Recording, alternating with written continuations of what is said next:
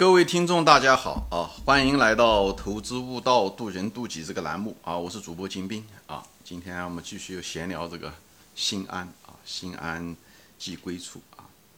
因为我说这些东西是什么呢？就是前面这些节目都谈到了啊，与自己相处，让自己的心能够安很重要啊。从大道理说，你把很多东西看得相对来讲比较淡，咱们生不带来，死不带去，所有的东西都是个道具和游戏场。任何一种关系啊，任何一个职业等等这些东西，其实都是一个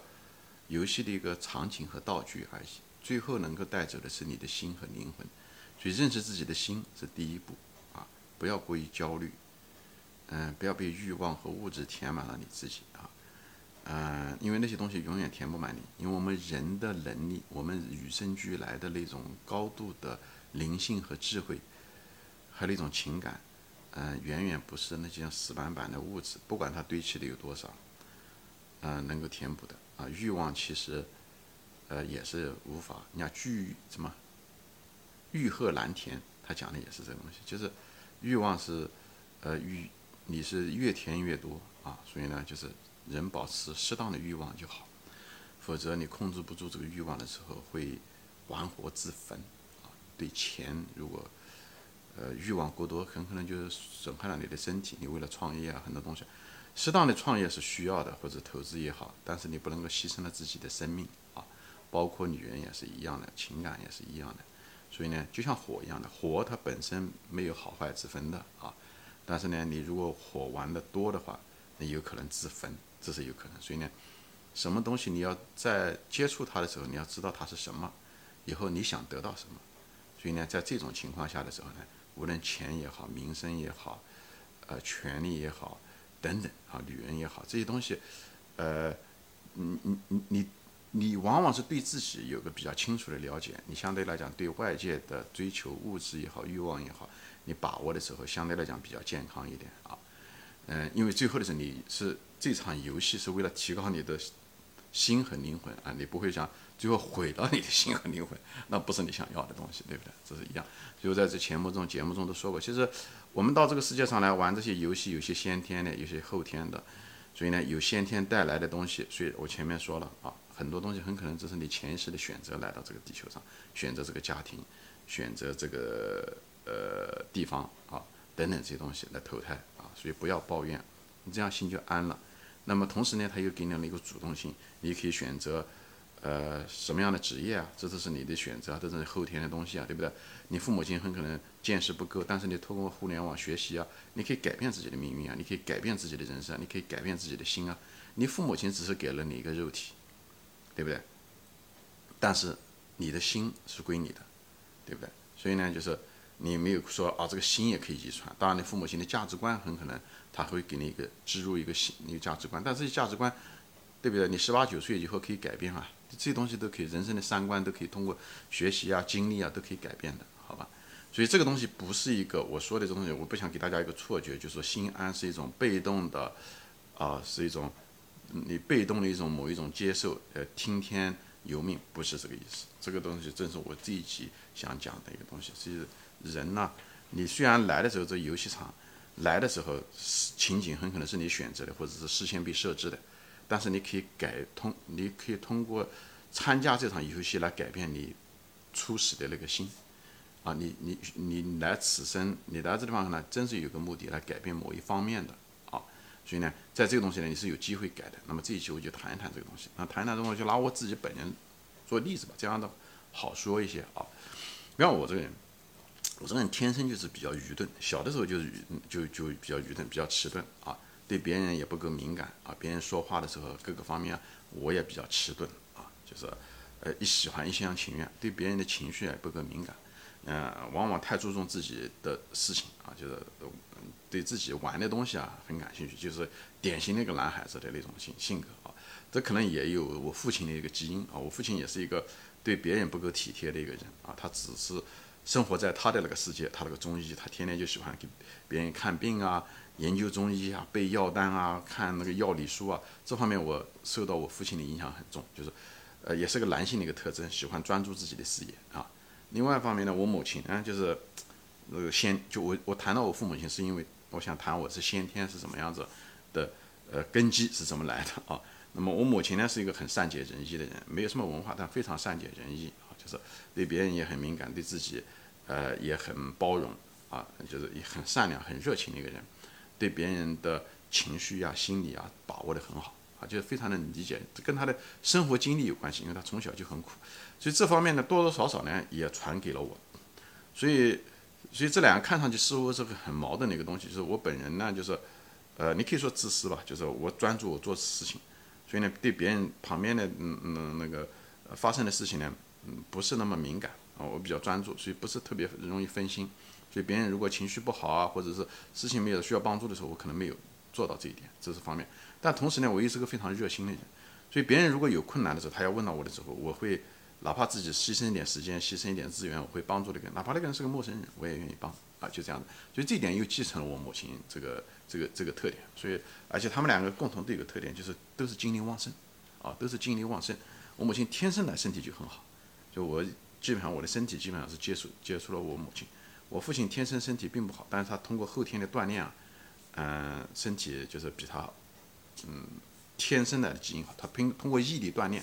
啊，虽然他自己的父亲三十多岁就死了，他的爷爷也就是也是三十来岁死的，但是他现在活到九十岁，啊，好的很。完全是靠着毅力的锻炼，所以他们俩都有一个共同一个特点，都是身体精力旺盛，还有就是好奇心强。这个东西啊，都多多少少都影响了我，所以我本人也是个好奇心极强的人，我喜欢探索，无论是喜欢读书也好，喜欢旅游也好，对不对？如果不是喜欢这些好奇心强，我也不会年轻的时候借了那么一大笔债跑到美国来。这东西都都传给了我，嗯，包括我的姐姐、我的弟弟，都是有这个特点，都是好奇心强，以后。喜欢旅游，喜欢读书，也喜欢与人交流啊！但是我不喜欢跟人家进行那种没有意义的交流啊！这点可能也是我父亲的影响。比方说，嗯，参加 party 啊，如果都是流于表面的那种，就是就是废话特别多的，我也不感兴趣。但是我愿意跟一个我不完全不同的人在一起谈，他如果能谈到他的人生，能够给我提供一个完全不同的体验，我是很愿意的啊。虽然是生活中的很，但是我就不喜欢说那些言不由衷的话。就是有些人，party 上很多人说话言不由衷，就是那种浪费时间的那个，我我不是特别喜欢啊。但是呃，所以就是呃，我我因为我很喜欢跟不同的人交流，就包括我很多粉丝，不同的背景、不同的性别、不同的年龄、不同的地方、不同的爱好、职业，我都是。你看，如果有人私信的时候，我第一句话都是问你，先简单简单介绍你自己啊。哎，我因为人就活一辈子，所以呢，我想多。虽然是一辈子，但是我我想活出更多种人生来说，哪怕那个十分钟他介绍他自己，我也能够享受着他生命中的那种脉搏，生命中的那种经历。虽然不是直接体验，但是就像看电影、看小说一样的，他也给我一种心境，这也挺好的，这开阔了我的视野和格局啊，挺好的啊。所以这就是我的性格啊，我觉得说这东西就是呃，就是说这东西就是我的性格。但是呢，呃，下面一步我就算谈了，就是。人只是对吧？有缺点有优点，对吧？把它继承下来的。但是呢，你是可以改变的，有些东西是可以改变。比方我举我拿我自己做例子吧，啊，比方我这个人爱面子啊，我这从小就是爱面子，以后呃，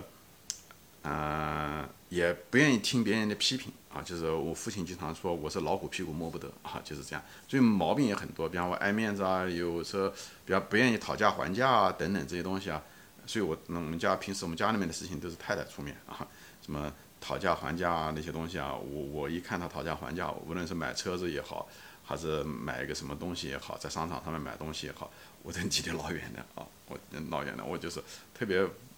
不喜欢这些东西啊，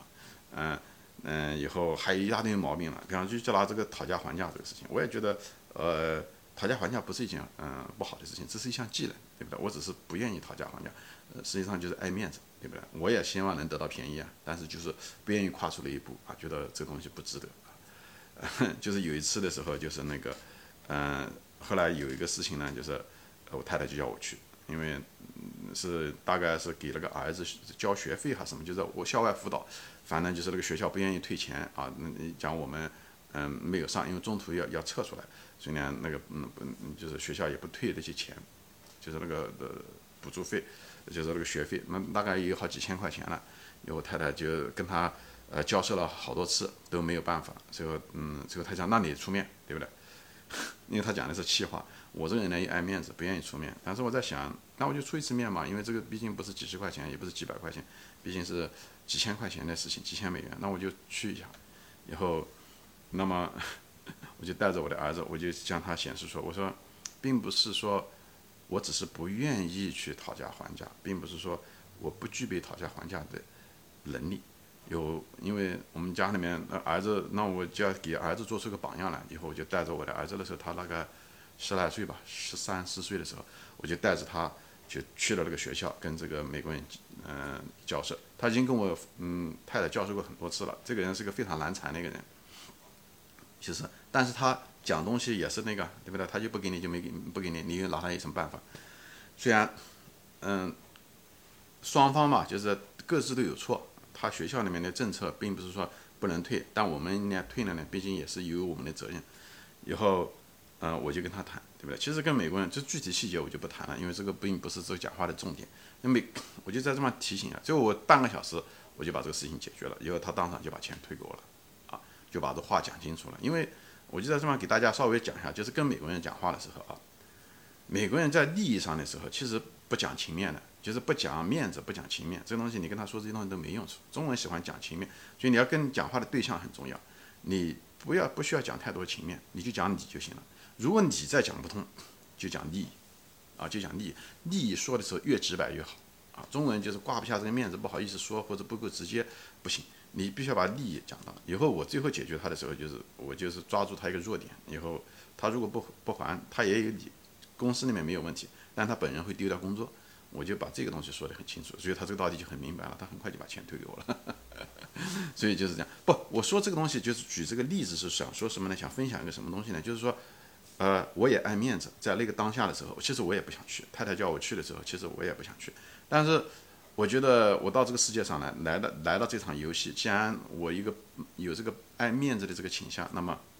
到了这个场景，那么我就玩这个游戏。好，就是能够通过这场游戏，就是通过去跟这个人交涉，看看能不能够我能不能够改掉我这个爱面子的这个毛病，或者是我能不能够在这个当下能够。克服自己的一种爱面子的毛病，所以我跟他谈的时候，我是没有任何的，就是不好意思啊、爱面子啊什么东西的，就是我我说的就是非常非常清楚啊，也就很快就把这个问题就给他解决了。所以我回来的时候也很自豪，以后跟我那个儿子就说了，我说你看看，爸爸并不是个不爱面子的人，不会讨价还价的，我只是不愿意讨价还价。但是呢，这次呢，我也征服了我自己的那种害羞，去把这件事情办成了。这样的话，给他人生呢也有个经验。这样的话，他知道。在人生有的时候就需要 push 自己，就是要让自己坚强一些，往前去做一个自己也许不喜欢、害怕或者恐惧的一件事情。你只要把这个东西拿掉，你这样可以。你在做这个过程中的时候，你就跨越了自己。我就通过这个小事情来说这些东西。那么别的东西呢？你也许有的东西是缺点，但是你那个人生中的一些缺点，你可以反过来利用，可以变成一个做一个工具。能够完成，我我举例子吧，可能比较好一点。比方说，说我这个人就是喜欢说大话，年轻的时候就喜欢说大话，而且特别小的时候，到现在为止，我父亲啊，就是我太太有的时候说我说大话，年轻的时候特别爱说大话，自大才疏啊，自大才疏。那么说大话的时候呢，啊，我也知道我有这个毛病啊，我也我也知道，我觉得这个东西不是个大不了的。那我怎么样利用这个做说这个大话来？呃，为自己就是能够帮助自己成长呢，或者是能够得到自己的目的呢，所以我就是什么呢？比方说我的时候在呃中学的时候啊，初中的时候，我就说我要上重点啊，就重点高中，就把这个大话先撂出去。最后大话撂出去的结果呢，就是既然说出去了，我又爱面子，对不对？这两个都是我的一个毛病，对不对？又爱说大话，又爱面子，但是我把这两个结合在一起呢，却成了个优点。就所有人都知道金兵，你看金兵，他说他要去某个地方，某个地方，那个那么很难，他牛逼就吹出去了，对不对？看他，所有人都看我的笑话，那我也知道他们要准着要看我的笑话，因为我这个人管不住自己的嘴啊，喜欢喜欢吹牛啊，说说大话，所以呢，我为了为了实现自己的这个大话，因为我爱面子啊，所以必须要把这个事情做了，就要说了就得做，所以呢，就这样子去拼命学习啊，那个有很可能很可能情况下并不是主动为了学，就是为了怕丢这个面子拼命的学，最后反而呢。使出了更多的能量，更多的时间，牺牲了很多本来是可以玩的事情，就是因为把这个牛逼吹出去了，也得实现啊，就慢慢的反而最后去了，最后多努力了一份，最后反而就是那努力的那一段，最后让我能够最后去了那个重点高中。后来出国也是一样的，出国的时候我在大学的时候啊，那时候我们那个学校里面没有一个人出过国，因为那个学校并不怎么样啊，是一个国内的一个三流学校或者四流学校大学，所以呢，我也在吹牛逼，我说我一定要出国啊。那时候所有人都不知道出国怎么回事，因为那时候大概是八六年、八七年那个样子，我就是说我那时候就是要出国啊，就是说。呃，要怎么样怎么样？其实我那时候我也不知道怎么样出国啊，但是呢，我就是天天就是学英语啊，天天所有人都知道金明说要出国，我在班上成绩也不行啊，在班上，嗯嗯，大学毕业的时候大概成绩也就是一般偏下那样子的，对吧？所有人都是，但我觉得牛逼得出出去了，我得要实现这个东西，所以我就拼命的努力，拼命的努力啊。这个一方面我是想出国，另外一方面呢，正是因为爱面子，所以导致了呢，我是拼命的去努力，不能让别人看笑话。最后反而就是那么，其实人成功和失败之间，其实也就是毫发之间的事情。你多努力了个百分之一到百分之二、百分之三，很可能就决定了你那个台阶能不能跨得出去。所以呢，